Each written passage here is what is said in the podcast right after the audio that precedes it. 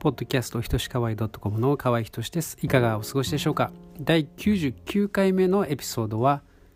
僕が最もミニマルな生活だった頃の話をします。え今日はですね、ちょっとしたトラブルがありましてえいつもでしたら、えー、週の初めですね月月曜日か火曜日にアップロードするんですけれども僕の大切な iMac が、えー、調子が悪くなってしまってですね、えー、レコーディングすることができません。これで、えー、よってですね、まあ、今スマホで撮っているという状態です、まあ、なるべくベストなですね、え音質で撮りたいと思っているのでいろいろ工夫をしてますがあジングルはですねいつも使ってるジングルは使えないので残念ながら、え、今回はジングルなしということでちょっと新鮮な感じがしますがはいということでですね、えー、僕が一番ミニマルな生活をしていた頃というのは、えー、実はですね1994年から95年にかけて僕はあのブラジルで1年生活してた、えー、時あります。まあですね94年というとまだインターネットもないんですねでインターネットがないっていうことは外国で住むということはですねもう本当に全く情報が入ってこないんですね。でまあ当時のブラジルというのはですねすごく、えー、遅れてまして本当に70年代みたいなあ感じだったんですよ。日本でいう70年代ですよ。まあ、でも日本には当時70年代電話がありましたよね。普通一般家庭に電話は通ってました。でもブラジルではあまだまだですね電話のない家庭が多かったんですね。なんで僕の場合ですと電話があるところまでですね歩いて20分ぐらいですね歩いて、えー、行ったものです。そして、えー、まあ日本にですねどうしても電話かけなければいけない時はそうしていました。で当時ですねまだブラジルの経済というのは最悪な状態でえハイパーインフレというのがありまして、えー、まあ、物価がですねものすごい勢いで上昇してしまうんですね。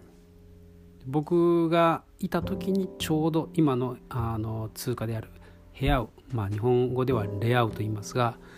えー、に切り替わってですねそのハイパーインフレがピタッと止まったもう本当に奇跡的なあ瞬間にですね立ち会うことができました。でまあですねそのお金が当てにならないわけですよ。お金の価値がどんどん下がってしまう。普通今の日本の人の感覚でしたら、まあ、デフレですよね。だからどんどんどんどん、えー、まあ物価の方がですね下がっていくわけですよ。これがまあ逆の現象でもっともっとこう極端に上がっていくんですね。まあ2週間もするとバス代がですねすごく上がってるんですね。それだけでなくて普通にスーパーで売ってるものもあの、まあ、今ではもうバーコードが普通ですけれど昔は値札あのステッカーを貼ってましたね。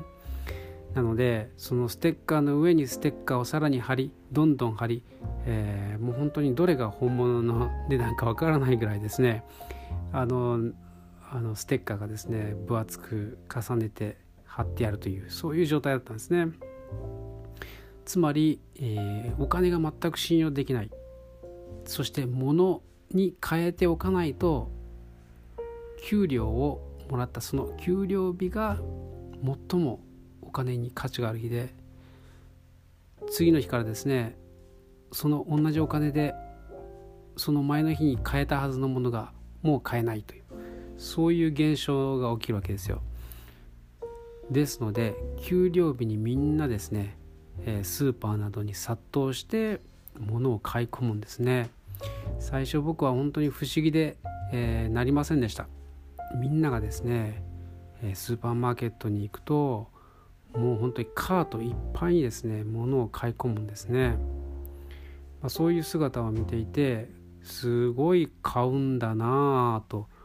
思っていましたが後で分かりました。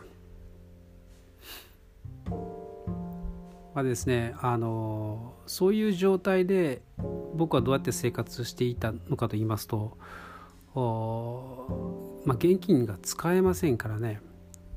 あの一応クレジットカードあの親父のクレジットカードを、えー、貸してもらってですねあの一応そういう状態であったんですけれどもお金を下ろしてしまうとそうするとですねどんどんお金の価値が下がっていってしまうので現金を持つことができないんですね。まあ、あともちろん危険なあ治安治安が悪いですので、えー、現金を持っておくっていうのは非常に危ないわけです。えー、そして、えー、価値が下がってしまう。なので一応カードだけですね、え持ってはいましたけれども当時ですねまだクレジットカードを使えるというお店がまだ少なかったんですね。大きなショッピングセンターに行かない限りは、えー、クレジットカードは使えないわけです。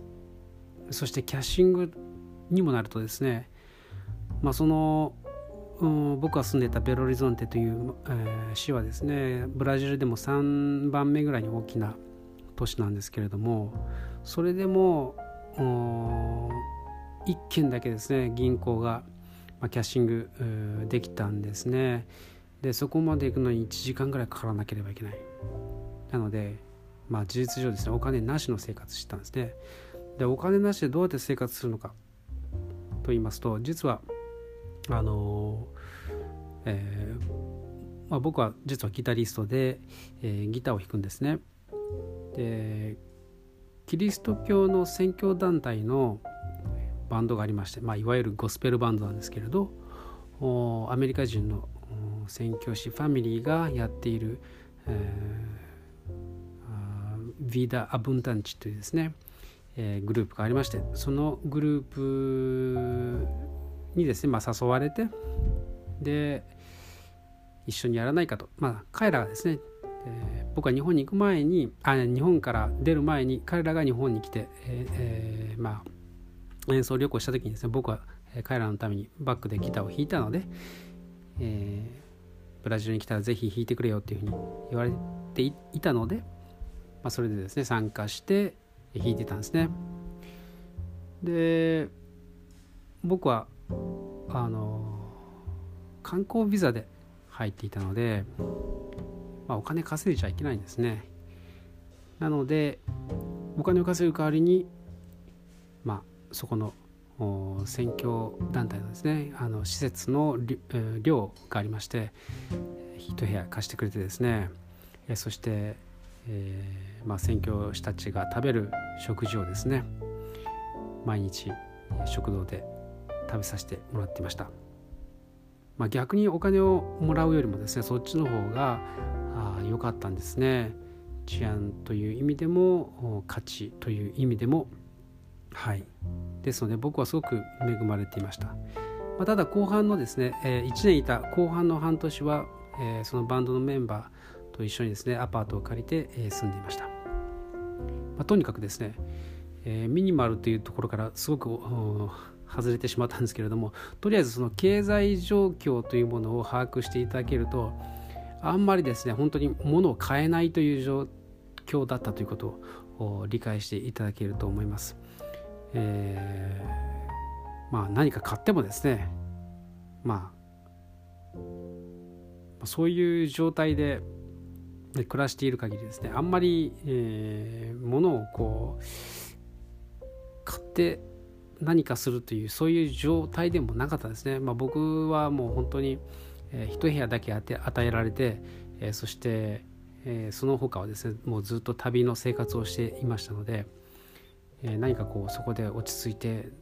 うん、生活の基盤をとかですねそういう感じにはならなかったんですねでえっ、とまあお金を使うという機会もあんまりなかったんですね正直言うと。ですのでこうお金とはもう完全に無縁の状態でえそして物をまあ物自体もですね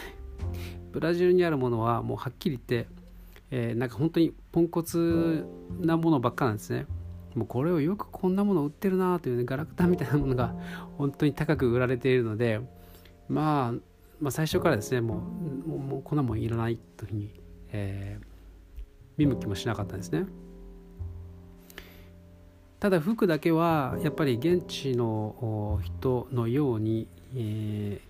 振る舞わないといけないので向こうで普通の人が着てるような服を買ってですねで、まあ、T シャツとジーンズという感じで、まあ、普通にですね、えー、見られようと努めてました。ただそこはですねあの日系人が本当に少ないところで僕は普通に街を歩いてるあ歩いてるとですねみんな「あのおジャポネース」とか言ってですねあの、まあ、声をかけてくれるというか、はい、そそれぐらい珍しい、えー、まあ、レアなあ、まあ、自分だったのであのいくら服をですね、えーまあ、現地のようなものを着た着たとしても、まあ、外国人っていうのももろバレだったんですね。で、まあ、服以外はもうほとんどものを持っていませんでした。えーまあ、ギターとかですね、まあ、アンプペダルはまあ必要なので持ってましたがそれ以外はですね本当にひげ剃りとかあカミソリですねカミソリとえっ、と爪切りですねなんでそんなものを持ってたのかと言いますとあの、まあ、多分日本人しか分かんないと思うんですけれどあ日本人うんと外国で住んだことがある人しか分からないと思うんですけれども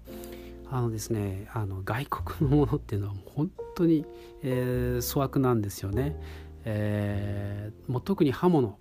もう本当にひどいです、えー、もうカミソリとかですね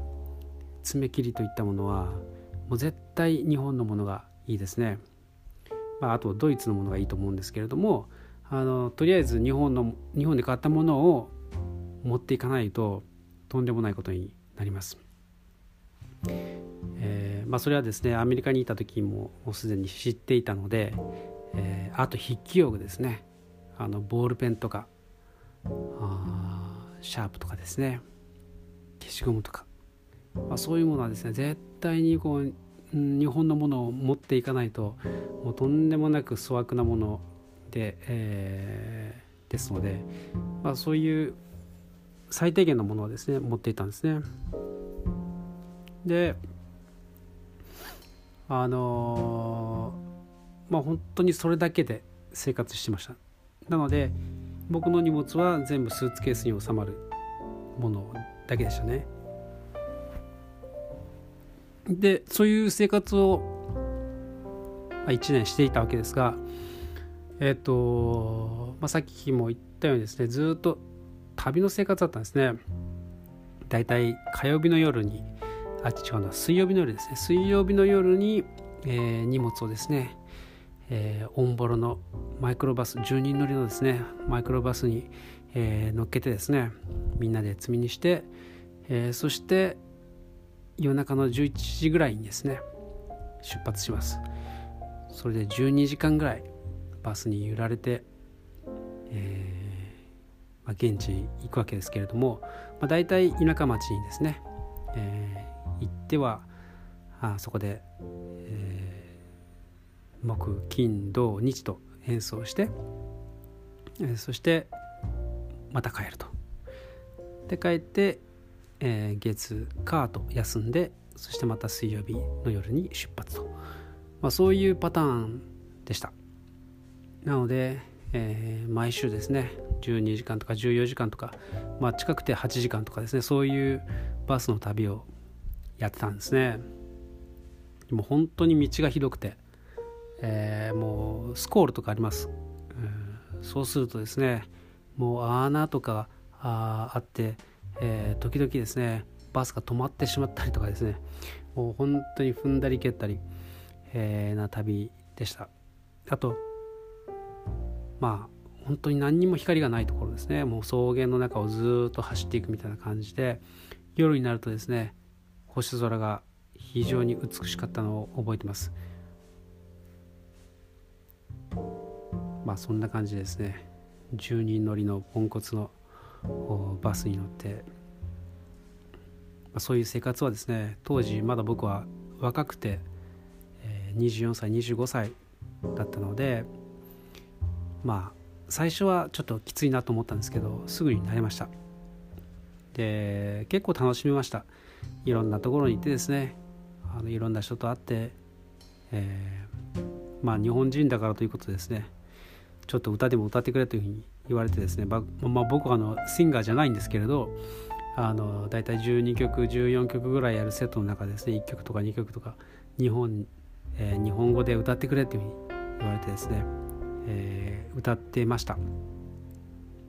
そうするとですねその田舎の子供たちがですねサインをくれとかですねその後に言ってくるわけです。まあ僕は本当にそんな人気者と呼ばれるような人間じゃないんだけれどもと思いながらですね、えー、サインを書いて、えー、げました。まあ、ちょっと恥ず言うのも恥ずかしいようなですね、えー、思い出なんですけれどもまあ今ですねそういう生活をしろと言われてもですね僕はやりたくないですね。もう本当に今 今そんな旅の生活できないですね。さすがに。もう旅行がまあ僕あんまりそんなに旅行好きじゃなくてですねもうその当時もうもうその1年はひたすら旅行だったのであんまりもう別に旅行行きたくないなって感じなんですね。ただ今家族は一緒なので家族とどっか行きたいなという気持ちはありますけれどまあですね今その当時のようなミュージシャンの生活をしろと言われてもですねやっぱり家庭が大事ですので、えーうん夜出歩くというのはですねちょっと考えられないですね。本当に、えーまあ、ちょっとすいませんあのかなり話がですね飛んでしまって、まあ、とにかくミニマルなですね、えー、生活ミニマルな生活をするということにおいてはですね本当に情報も全くない、えー、日本語で情報がないわけです。ただ、えー、女性の牧師さんで通訳を僕にしてくれた人がいたんですけれどその人が一人いてくれたのとあとアメリカ人のファミリーがあ、まあ、バンドで、えー、バンドをやってたので、まあ、僕はそのブラジルに住む前にアメリカに住んでたので英語は少し喋れたのでその人たちともコミュニケーションを取ることができました、まあ、ただですねそれ以外はもう本当にブラジル人だけなんですよね。なので、えー、本当に情報というものがなくってテレビ見ても何もわからないですしね。もうだからネットもないしもうただ自分の考えていること独り言。ですね。自分の中でいろいろぐるぐる考えていること。あと、まあ、聖書を持っていったので聖書を読んだりとかですね。まあ本当にそれぐらいなもんですよなのですごくですね、えー、情報というものがなくてもその時、えー、まあ一緒にですね、えー、演奏して回っていた友達たちと一緒にいるだけでそれだけで、え、すごく幸せだったんですよね。それはあの僕にとってはですねものすごくいい経験でした。まあ今となってはですねその情報から逃れることはできないくらい、えー、情報に、えー、満ち溢れた世の中にいます。で、まあ、自分が見たくなくてもですねこう浴びせられてしまいますよね。そしてすごく便利です。ただそういうものが全くなくてですね本当に日本語をしゃべるという、えー、時間もなくてですねまあその通訳やってくれた人といつも一緒にいるわけではないのでまあ本当に一人でいる時はもう本当に一人で誰とも話すまあポルトガル語で話すことはあったとしても外部からの情報も何も分からずそして、えー、自分が何か話そうとしてもそれも伝えることがうまく伝えることができずまあ孤独っちゃ孤独なその立場にありましたがでも寂しくなかったんですよね。それはなぜかというとブラジル人はすっごくアミーゴなんですよ。温かくてそして僕が本当に一人でいるということを本当にこう意識する暇もないぐらいですねこう優しくしてくれたんですね。でまあもちろん一人の時間ももちろんありましたけれどもそういう時は本当に一人だという感じはしましたがもうホームシックにもかかわらずに本当にですねあの1年に関して言えば人の温かさをあれほど感じた、えー、1年はなかったって思えるぐらいですね今言い切れるぐらいですねあのー、不便な中にあってこそこう人は助け合うんだなっていうことをですねすごく痛感したんですね。でまあ今こう情報がたくさんあってそして便利な世の中に住んでそして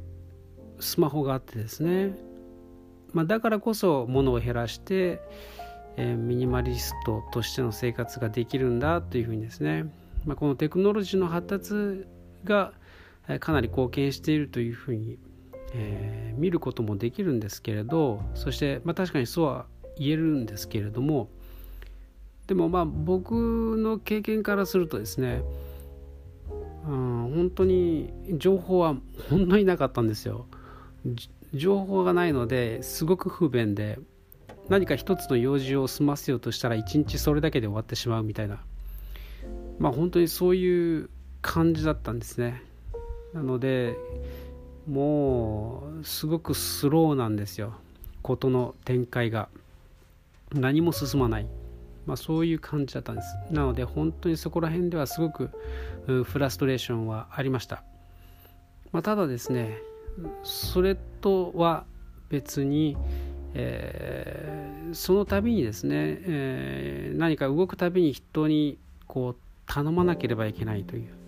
まあ、そういう立場にあったのでみんなに頭を下げてですねそして、えー、まあお願いしたんですね。で今の世の中というのはもう本当に何でもググってから っていう感じですよね。何でも Google で調べて自分で対処しろよみたいな。人の時間を奪うなよとかですね。何かわからないことがあったから電話で聞こうなんてことはもう今考えられないですよね。まず自分でググって分かんなかったら誰かにメールして聞くなり。まあ、その人の時間をですねリアルタイムで奪うということはもう本当に最近ではありえないですね。まあ、それほど人の時間を奪うということ人の迷惑になることを避けようとする時代だと思うんですね。まあ、自分も干渉されたくないし、えー、邪魔されたくないし、えー、だから相手も邪魔しちゃいけないんだというですねそういうエチケット気遣いというところからですね、まあ、だんだんそのお互い様じゃないかとかですねその助け合って当然じゃないかっていう温かみがですねこう薄れていってしまって都合のいい人間関係だけになってしまった感じが僕はしますね。まあ、当時のことをまあインターネット以前のですね時代を知っている人たちからすると多分そういうことはですねきっと分かっていただけるんじゃないかなと思うんです。でやっぱりですねあの自殺者の数からしてもですねやはり、えー、何かおかしいんじゃないかなと思うわけですね。あと精神病患者の方々の数がですねもう本当にとんでもなく多いわけですよ。なのでやはり何かおかしいと。で不便だった時代まあ僕の80年代90年代も十分便利でしたけれどもうそれでも何にも不自由しなかったんですよね。今はもう本当にスーパー便利すぎて、えー、みんなあ怠け者になったんじゃないかなというふうに。あのー、ですね。あの逆に良くないんじゃないかなというふうにですね思うくらいですね。